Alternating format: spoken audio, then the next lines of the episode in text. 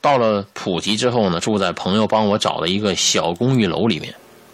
这是一个普吉啊，普吉镇上，说叫纳卡夜市这边啊，说不远处啊，就是瑞推庙。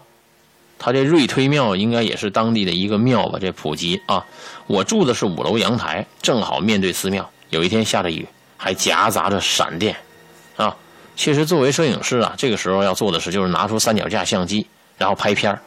哎，不曾想，闪电没有拍到，但却拍到了一个异象。因为这普吉气候很好，晚上啊能看到很多云。闪电那天啊云不多，但也有顺着气流往东边飘。然后我就在途中啊，这塔尖儿往右上一些啊，说靠这画面的右侧的上方，云朵的下面有一团明显区别于云朵的高光团。